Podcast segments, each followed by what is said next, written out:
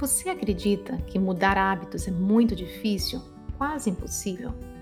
Segundo o autor e pesquisador BJ Fogg, a mudança é fácil. Uma vez que ela começa, cresce por si só. No livro Micro Hábitos, As Pequenas Mudanças que Mudam Tudo, ele vai mostrar exatamente como fazer isso. Deixe para trás a fadiga. Livre-se da culpa. Pare de se sentir mal o tempo todo. Vem comigo no sétimo episódio do podcast Traduzindo. Seja bem-vinda ao sétimo episódio do podcast Traduzindo. Este é um podcast que vai te ajudar a resgatar o seu equilíbrio e encontrar mais tempo para o que realmente importa para você. Eu sou Juliana Didier, professora, mestre e especialista em bem-estar digital e instrutora de meditação mindfulness. Aqui no podcast Traduzindo, eu vou fazer a curadoria dos melhores livros, alguns publicados apenas em inglês, para te ajudar a conquistar uma vida digital e offline mais feliz e equilibrada.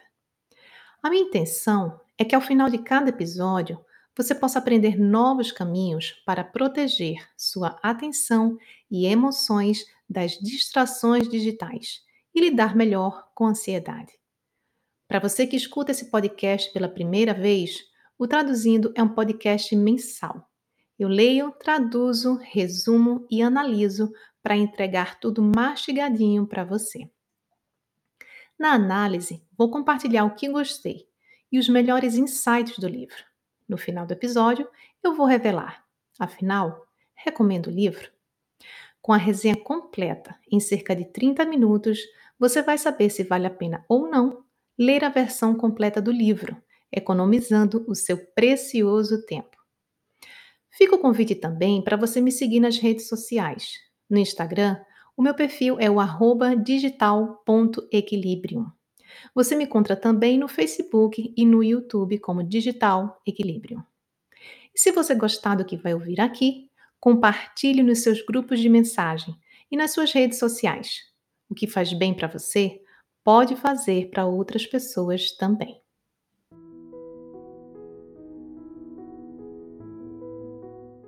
O episódio número 7 do podcast Traduzindo é baseado no livro Micro Hábitos As Pequenas Mudanças que Mudam Tudo, escrito pelo professor e pesquisador BJ Fogg. Melhorar sua vida é muito mais fácil do que você imagina.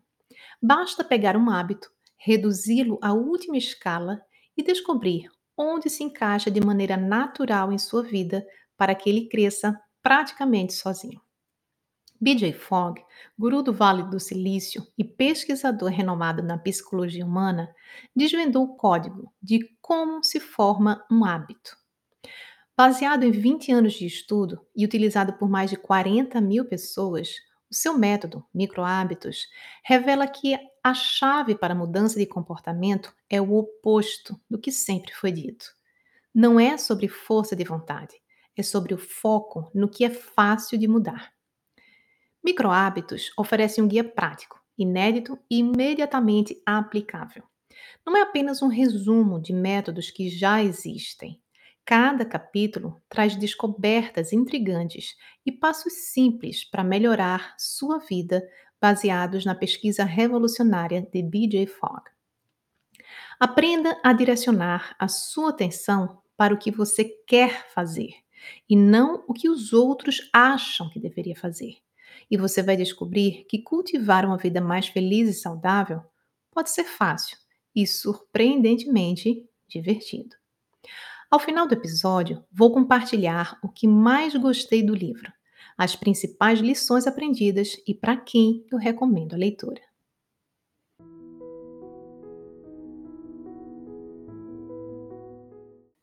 Como descobri esse livro? Eu costumo ler livros pelo Kindle. Estava buscando um livro com as palavras-chave hábito, mudança de hábitos. E dos três que eu li, a amostra que eu mais me interessei foi pelo micro hábitos, por conta da reputação do autor. Eu fiquei curiosa e resolvi embarcar nessa aventura. E você? Também está curioso ou curiosa?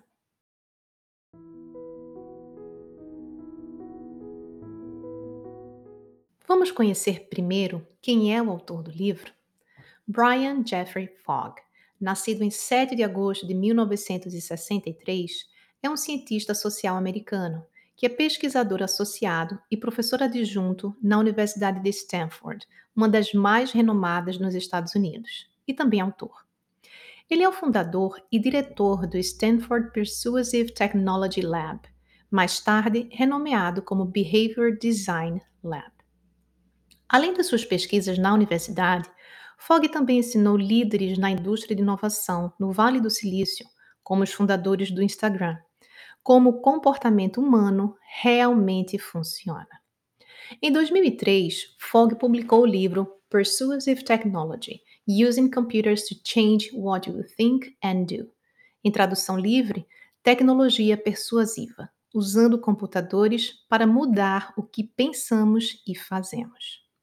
Este livro forneceu uma base para a captologia, o estudo de computadores como tecnologias persuasivas. Nele, o autor discute as implicações da macropersuasão e micropersuasão, termos que ele usa para definir e descrever a intenção persuasiva de um produto, fornecendo exemplos na web, em videogames e outros produtos de software. Em 2020, Fogg publicou o livro Microhábitos: As Pequenas Mudanças que Mudam Tudo, que descreve em detalhes o método microhábitos e começar pequeno ao construir hábitos sustentáveis para apoiar uma vida mais feliz e saudável.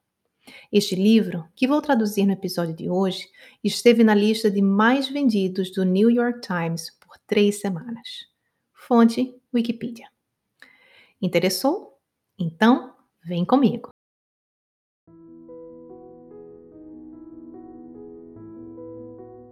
Microhábitos, as pequenas mudanças que mudam tudo, é organizado em nove capítulos, quais sejam os elementos do comportamento, motivação, foco na correspondência, habilidade, fica fácil de fazer isso, comandos, o poder do depois, emoções criam hábitos, escalando hábitos de micro para transformativo Destravando maus hábitos, uma solução sistemática.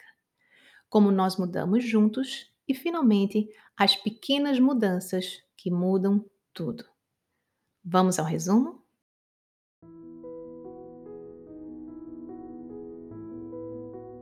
A conexão entre querer e fazer tem sido atribuída a muitas coisas, mas as pessoas culpam a si mesmas, na maioria das vezes quando se fala de mudança de hábitos. Mas a culpa não é sua.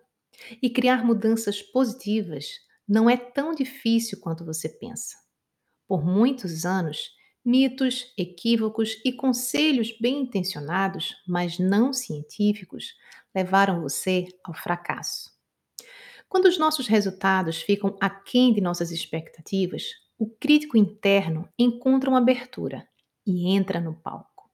Muitos de nós acreditam que, se não conseguirmos ser mais produtivos, perder peso ou nos exercitarmos regularmente, algo deve estar errado conosco. Só que nós não somos o problema.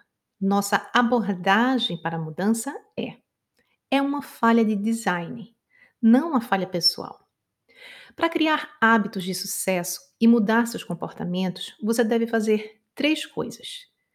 Pare de julgar a si mesmo. Pegue suas aspirações e divida-as em pequenos comportamentos. Abrace os erros como descobertas e use-os para avançar e ir adiante. Com o método microhábitos, você muda melhor se sentindo bem, não se sentindo mal. O processo não exige que você confie na força de vontade ou estabeleça medidas de responsabilidade ou prometa recompensas a si mesmo. Não existe um número mágico de dias que você tem que fazer alguma coisa.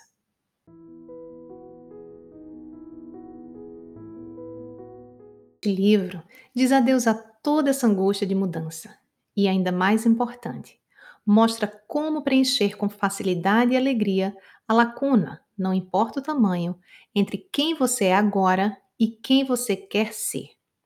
O sistema que vou compartilhar com você não é adivinhação. O autor, PhD pesquisador, testou o processo com mais de 40 mil pessoas durante anos de pesquisa e refinamento.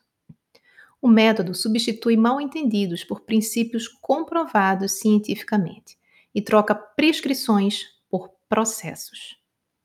Criar hábitos positivos é o ponto de partida para a mudança de comportamento. E criar pequenos hábitos positivos é o caminho para desenvolver outros muito maiores. Depois de saber como o microhábito funciona e por que funciona, você pode fazer grandes mudanças únicas.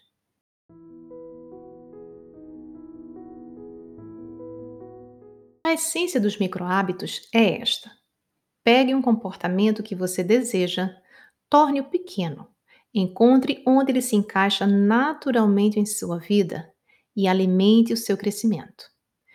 Minúsculo é um tempo rápido. Sobre isso, sobre tempo, a gente sempre pensa, nunca há o suficiente e sempre queremos mais.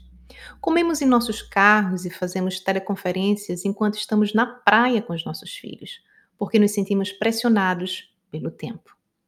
Essa pressão leva a uma mentalidade de escassez. Acreditamos que nunca haverá tempo suficiente. Então, dizemos não às mudanças porque sentimos que não temos horas para cultivar novos hábitos positivos. 30 minutos de exercício por dia? Cozinhar um jantar saudável todas as noites? Escrever diariamente um diário de gratidão? Esqueça! Quem tem tempo? Você pode se repreender pelo caminho da mudança. Ou você pode tornar sua vida muito mais fácil. Você poderia simplesmente começar pequeno. É isso que traz o método microhábitos. Você se concentra em pequenas ações que você pode fazer em menos de 30 segundos.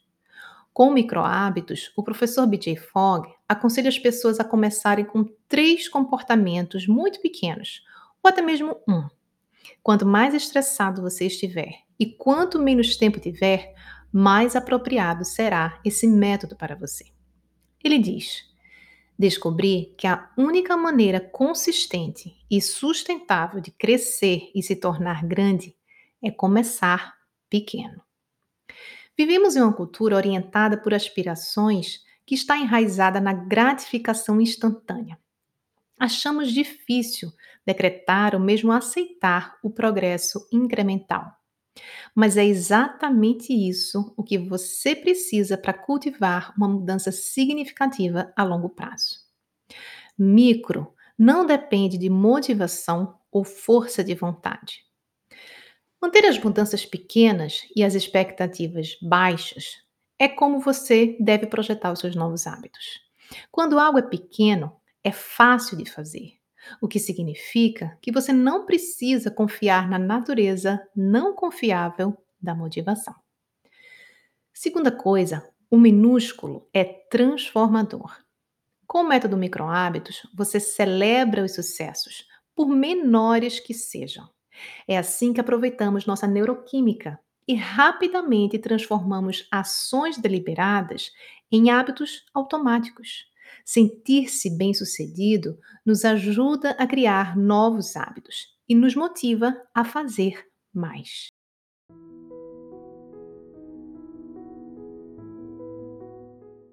Do comportamento. Um comportamento acontece quando os três elementos, motivação, habilidade e comando, se reúnem no mesmo momento. A motivação é o seu desejo de fazer o comportamento. A habilidade é a sua capacidade de fazer o comportamento. E comando é sua deixa para fazer o comportamento. Vamos a um exemplo do livro sobre mau hábito na vida digital? O autor descreve algo que aconteceu com uma aluna dele. Quando eu perguntei sobre um hábito que ela não queria, ela praticamente pulou da cadeira. Rolar o feed do celular na cama. Eu odeio isso, mas não consigo parar de fazer isso. Às vezes fico deitada na cama, olhando o Facebook por tanto tempo que sinto falta do meu treino. Acrescentou. Ele continua. Katie me disse que tudo começa porque seu telefone é seu despertador. Quando ele toca, ela o tira da mesa de cabeceira, rola de lado e começa a tocar e a rolar o feed. Perguntei quando seu alarme está definido para acordá-la. Quatro e meia da manhã. Uau, eu disse. No início do ano, Kate havia decidido malhar todos os dias. Alguns dias ela fez, mas na maioria dos dias ela não fez. E não foi porque ela decidiu não fazer isso. Foi porque ela foi sugada para o vórtice digital, apesar de acordar cedo. Esses números de notificação vermelhos exigiam a atenção dela. Um clique levava a outro vídeo, que levava a um feed de alguém que ela nem conhecia, depois a outro vídeo e depois ao alarme das cinco e meia. Outro dia começou e ela se sentiu frustrada por não fazer o treino que ela prometeu a si mesma que faria. Deixou a autocrítica e a culpa dominá-la.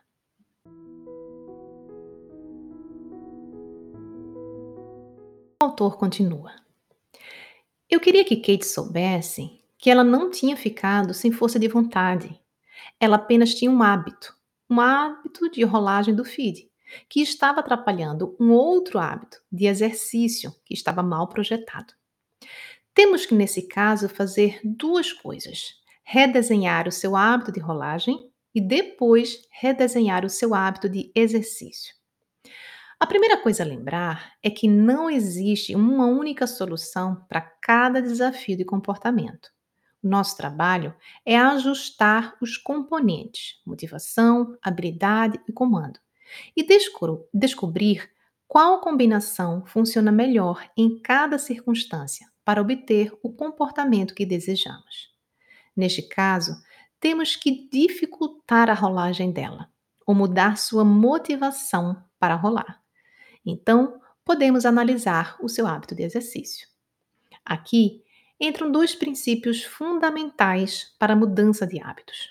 Um, quanto mais motivado você estiver para realizar um comportamento, maior a probabilidade de realizar o comportamento.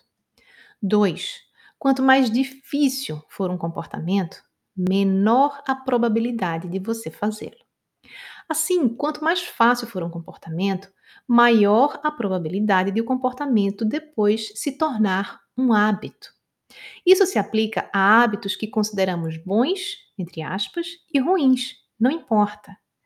Considere o hábito de rolar na cama de Kate, ficar no seu feed.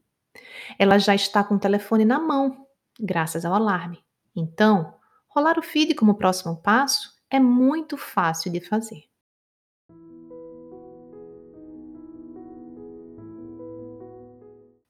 Terceiro princípio: motivação e habilidade trabalham juntas como companheiras de equipe. A quantidade que você tem de um afeta a quantidade que você precisa do outro. Se você tem apenas um pouco de um, precisa de mais do outro. Ou seja, eles se compensam.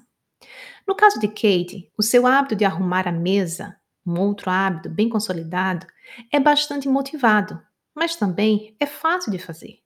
Ela me disse que leva menos de três minutos para ela completar sua rotina de arrumação, o que significa que não é algo que vai atrasá-la para pegar os seus filhos.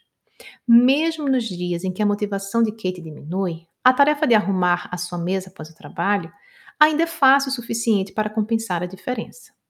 Um ponto importante: se ela tivesse começado limpando todo o escritório, não teria desenvolvido esse comportamento em um hábito.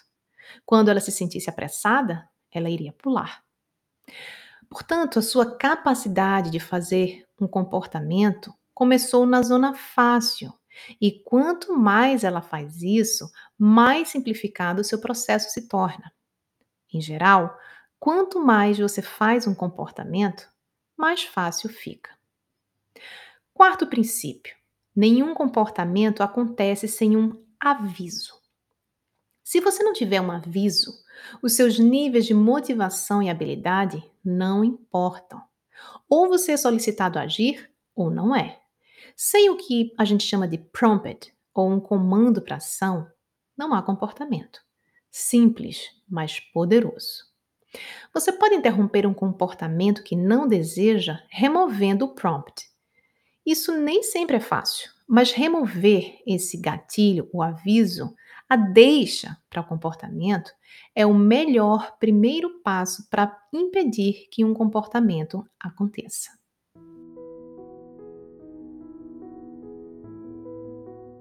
Ao exemplo da Kate, para ver como funciona o modelo de comportamento para interromper um hábito, como ela pode quebrar o seu hábito de rolagem do feed?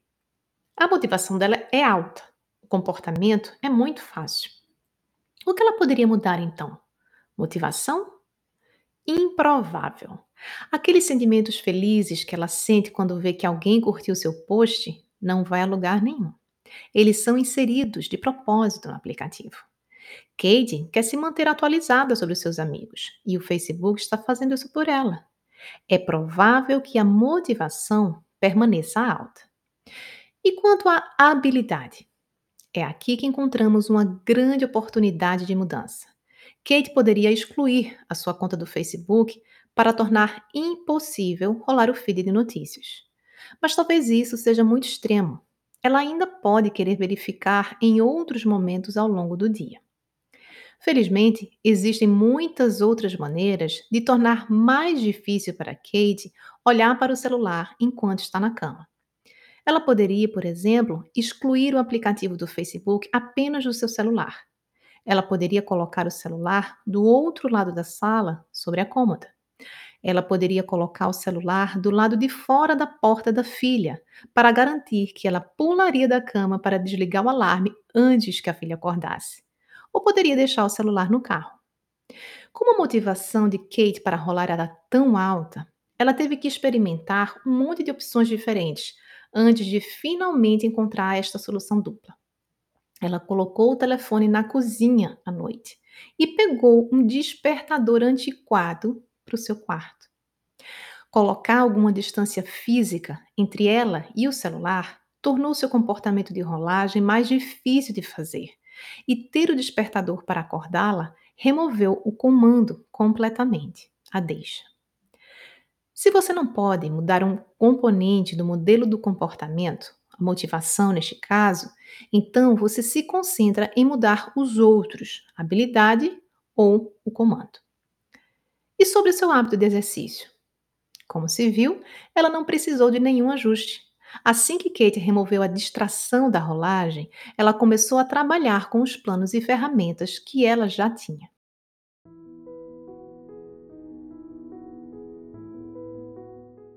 O que mais gostei? O estilo leve e divertido. O livro traz uma série de exemplos e gráficos, o que torna muito claro o modelo de comportamento de Fogg. O livro tem também um apêndice com 300 receitas simples para construir microhábitos. O autor também disponibiliza no seu site material complementar muito interessante. Uma outra coisa, no site do livro você pode se inscrever gratuitamente para cinco dias de experiência com um tutor do método. Claro que isso levará ao final a oferta do seu curso de certificação de coaches no método microhábitos. Eu fiz e gostei. Mas a depender do seu interesse em se aprofundar no tema, pode soar interessante, ou por outro lado, pode soar como uma isca para um curso que ele gostaria de oferecer. Maiores lições que eu tirei do livro e dicas para você. Lição número 1: um, não existe uma solução mágica para a mudança de comportamento. Cada comportamento tem seus desafios e muitas vezes questões emocionais mais complexas precisam ser investigadas para entender o que está por trás da dificuldade de mudar hábitos. No entanto, o livro deixa claro que existe um caminho, que é ajustar um dos três componentes do comportamento: motivação, habilidade ou comando. É preciso, no entanto, encontrar qual combinação funciona melhor em cada circunstância para termos o comportamento que desejamos. Lição número 2: maus hábitos digitais podem ser mudados. Ao ler o livro, eu percebi que muitos alunos e seguidores, quando usam a expressão estou viciado em celular, na verdade, estão enrascados em maus hábitos digitais e que qualquer mau hábito é passível de mudança. Portanto, o que eu aprendi é que o primeiro passo é identificar quais são os micro hábitos digitais mais comuns dos meus alunos e que você pode tentar identificar quais são os seus e a partir daí ajudar os meus seguidores, os meus alunos a ajustar um ou mais elementos do modelo. Em outras palavras, o que é preciso ajustar? Motivação, habilidade ou comando? Duas coisas também fundamentais que eu aprendi sobre o modelo comportamental de Fogg neste livro é que quanto mais motivado você está para fazer o comportamento, mais propenso você estará para executar o comportamento. E quanto mais difícil de fazer um comportamento, menos propenso você estará de fazê-lo. No caso do mau hábito de ficar rolando feed na cama, por exemplo, fica claro que o eixo habilidade seria a gente pensar em como tornar esse hábito difícil de fazer, deixando o celular em outro cômodo ao invés de alcance da mão, por exemplo. 2. Motivação. Explorar a motivação em mudar o hábito. Por exemplo, acordar mais cedo para colocar em prática a rotina de exercício físico logo pela manhã ou de meditação para alcançar alguma coisa que você deseja. Comando elaborar uma lista de comandos que ajudem o meu aluno ou os meus seguidores a agirem conforme eles desejam. Lição 3. Eu aprendi que motivação não é sinônimo de força de vontade. Uma crença que eu desconstruí ao ler este livro é que não devemos nos confiar na força de vontade para mudar. Outra chave que mudou para mim é que ficar nos culpando por não conseguir mudar um hábito só atrapalha o nosso processo de mudança. Portanto, mudar hábitos não é sobre confiar na nossa força de vontade ou ficar nos torturando por não termos disciplina ou por voltarmos a velhos hábitos. Ao ler esse livro, eu entendi que a motivação para mudar é um elemento fundamental, mas que a motivação não depende da força de vontade. Ela é formada por outros três elementos chaves. Pessoa. Quando a pessoa já deseja fazer uma ação, é mais alta a motivação. Contexto. A motivação causada ou influenciada pelo contexto em que o indivíduo está. E terceiro elemento, ação. Um benefício ou punição externa por fazer uma ação, que no caso desse hábito é a celebração da ação. Portanto, ao invés de gastar tempo e energia mental nos torturando, é melhor explorar e entender quais desses fatores estão atrapalhando ou colaborando para nossa motivação para criar um novo hábito.